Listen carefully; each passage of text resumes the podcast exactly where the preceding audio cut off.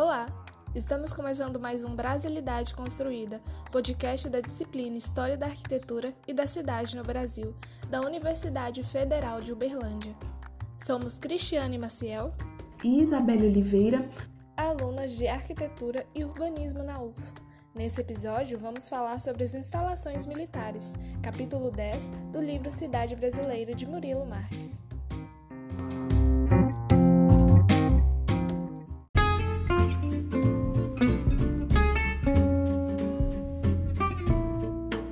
Os primeiros aspectos da arquitetura militar no Brasil surgiram ainda no período colonial, datado no início do século XVI ao final do século XIX, e tiveram influência direta dos portugueses, que trouxeram não só suas concepções, mas as de outros lugares da Europa, principalmente os atributos dos movimentos artísticos renascentista e barroco.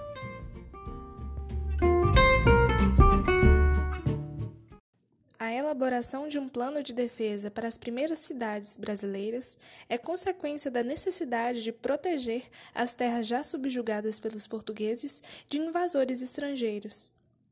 Exigia a reprodução de técnicas e o saber fazer espelhado nas fortalezas europeias. As estratégias de defesa militar levavam em consideração o tipo da topografia e os recursos disponíveis no local. As baterias e fortalezas eram pensadas para guardar as cidades, além de exercer o controle sobre os forasteiros e zelar pelos habitantes. Fossos, trincheiras e muralhas também foram utilizados como recursos de defesa, além dos diques, que serviam como reservatório de água e barragem intransponível. Os componentes da artilharia e dos trens precisavam ser armazenados em locais específicos, conhecidos como Casa da Pólvora e Casa do Trem, e geralmente ficavam localizados no âmago das cidades. Para a formação de novos soldados, eram necessários os postos de recruta, academias e escolas militares, pátios de exercício e dependências administrativas para a organização das questões financeiras, suprimentos, manutenção e comandos. As intervenções arquitetônicas a priori tinham estrita ligação com a afirmação dos valores monárquico e católico. E em uma analogia a esse aspecto histórico, podemos citar os primeiros traçados das vilas, igrejas e fortes, feitos pelos jesuítas e pelos oficiais da coroa, também chamados mestres fortificadores. Tomamos então como exemplo a primeira capital do Brasil, no período correspondente ao governo geral, criado por Dom João III em 1548. A cidade de Salvador teve como um dos seus projetistas Luís Dias, mestre de obras da fortaleza e da cidade de Salvador, cujas inspirações de projeto faziam uma correlação entre as cidades renascentistas do Velho Mundo.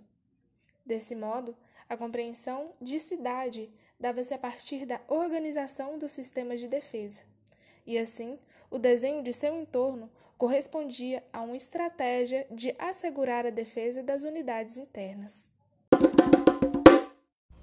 Através do tempo, a engenharia militar vai se adaptando às conveniências da sociedade. Na colônia, construções militares tiveram seu prestígio no processo de defesa e expansão das cidades. Sua presença era notória e imponente, esbanjando a importância e força de suas bases.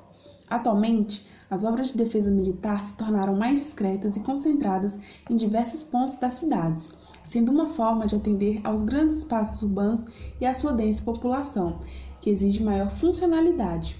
No processo de colonização do Brasil, as instalações militares trouxeram elementos significativos para a identidade do país, pois moldaram os percursos das ruas e quadras, propiciaram a defesa das fronteiras e, principalmente, foram responsáveis pela organização da população dentro das regras estabelecidas na época. Hoje, essas construções fazem parte do desenho da cidade e da ancestralidade brasileira, além de serem referências arquitetônicas muito importantes nos quesitos construtivos.